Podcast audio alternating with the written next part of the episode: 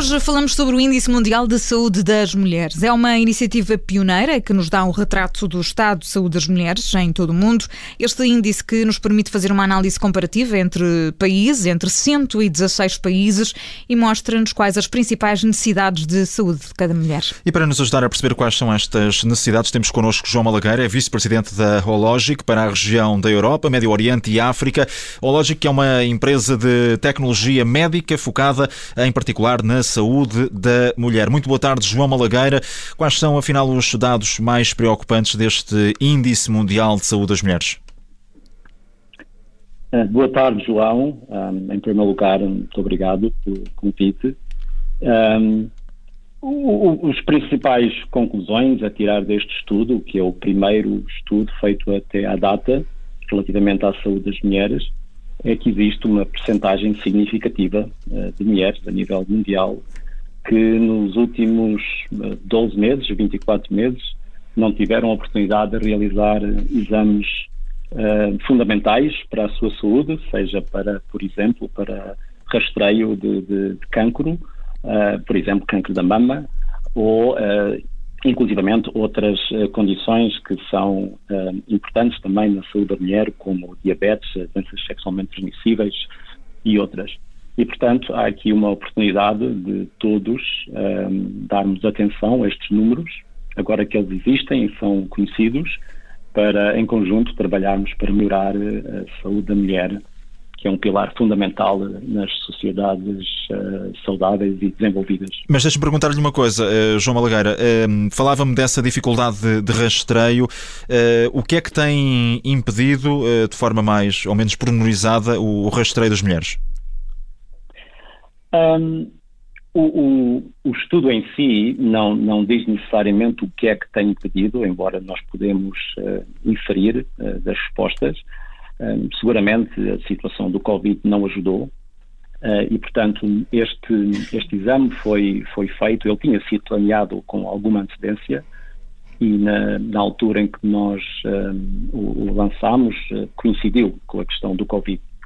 E, portanto, significa que apanhámos este período em que, obviamente, um, um número muito significativo de mulheres uh, adiou seu, os seus exames fundamentais. Portanto, como, como... não existia nenhum estudo comparativo que envolvesse tantos países. É, é isso, João Malagar? Não. E porquê? Não existia. Não existia. Sinceramente, não sei. É uma. É, é, enfim, a Logic, como é uma empresa que, que desde há muitos anos tem focado na saúde da mulher, eh, decidiu dar este contributo em conjunto com a Gallup. Não sei porque é que não existia. Existe, existia já desde algum tempo uh, um claro eh, mandato da, da, da, Organização Mundial de Saúde relativamente à, à, à saúde da mulher este, e às, aos este, principais indicadores. Sim. Este índice que analisou aqui 116 uh, eh, países e João Malagueira, Portugal está na 16ª posição. O que é que isto significa exatamente? Um, significa isso, significa que Portugal, no conjunto de 16 países, do ponto de vista do índice geral, que analisa cinco parâmetros: uh, cuidados preventivos, uh, percepção de saúde e segurança, saúde emocional, uh, saúde individual e necessidades básicas. Portanto, olhando para estes cinco indicadores fundamentais, que além de mais são, são sugeridos pela Organização Mundial de Saúde, ou utilizando, utilizando olhando para estes indicadores, Portugal está, de facto, em, em número 16, em 16, em 116 países. Portanto, significa, enfim, que Portugal uh, tem uma posição comparativa boa uh, entre, obviamente, os, os, os, melhores países a nível mundial. Isso eu penso que é um, é um bom indicador, são boas notícias. No entanto, como tudo, esta é a primeira vez que estes resultados são publicados uh, muito cedo, talvez para tirar conclusões. Uhum. Uh, nós vamos continuar a publicar e depois veremos, uh, mas é, eu diria que é um, é, um, é um bom indicador para Portugal. Bom, uma coisa é certa, os, todos os países envolvidos neste índice têm muito trabalho pela frente. Quais são as áreas que necessitam de maior trabalho quando falamos da realidade portuguesa? Um, eu diria que em, em, em Portugal, um, os, as, digamos que as principais áreas são seguramente os exames de, de, para detecção de cancro. Um, apenas 35% das mulheres uh, um, informaram ou deram uh, a informação de que tinham feito algum tipo de exame para detecção do cancro, por exemplo, cancro do, da mama ou do colo do útero.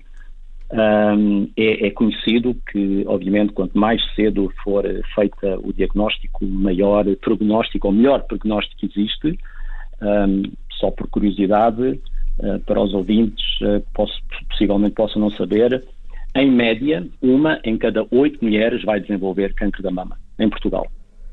E, portanto, são números, uh, enfim, preocupantes. E, portanto, quando nós dizemos que há 35% das, só 35% das mulheres fizeram algum tipo de exame, uhum. é, é, obviamente um, uma área para, para melhorarmos e para tomarmos atenção. Mas também na área da diabetes, que é uma das, das doenças que um, maior mortalidade pode causar e, e morbilidade, apenas 46% fizeram, fizeram algum tipo de exame relativamente à diabetes, um, 64% relativamente à pressão arterial, um pouco mais, mas há um dado também bastante preocupante que tem a ver com um assunto que é talvez pouco debatido em Portugal, que são as doenças sexualmente transmissíveis. Uh, apenas 22% das mulheres fizeram algum tipo de exame relativamente a doenças sexualmente transmissíveis, uh, sendo que é uma das principais causas de infertilidade e há muitas pessoas nem sequer têm conhecimento disso. Portanto, há aqui de facto muito trabalho pela frente. Uhum. Uh, eu acho que a boa notícia é que agora que temos esta informação e temos este, estes números, estes dados, podemos a partir daqui uh, começar a discutir com, com, com decisores políticos, uh, uh, com, com decisores médicos e, e, e, vermos o que, é que, o que, é que, podemos fazer todos em conjunto para melhorar estes, estes indícios. Portanto, ficam essas uh, conclusões. Uh, João Malagar, agradeço-lhe imenso ter estado connosco. Infelizmente não temos mais tempo, mas ficaríamos de facto aqui uh, mais tempo a falar sobre estes dados e com certeza teremos mais oportunidades para, para o fazer.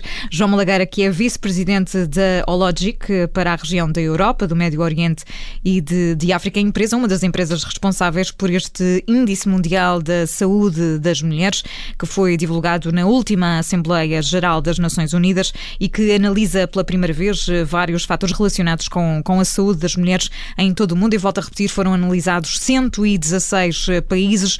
Portugal está neste momento na 16 posição. Esta é uma conversa que vai ficar disponível também em podcast, se a quiser voltar a ouvir. É já a seguir nas plataformas que habitualmente utiliza para, para o fazer, para ouvir podcasts e também no site do Observador em observador.pt.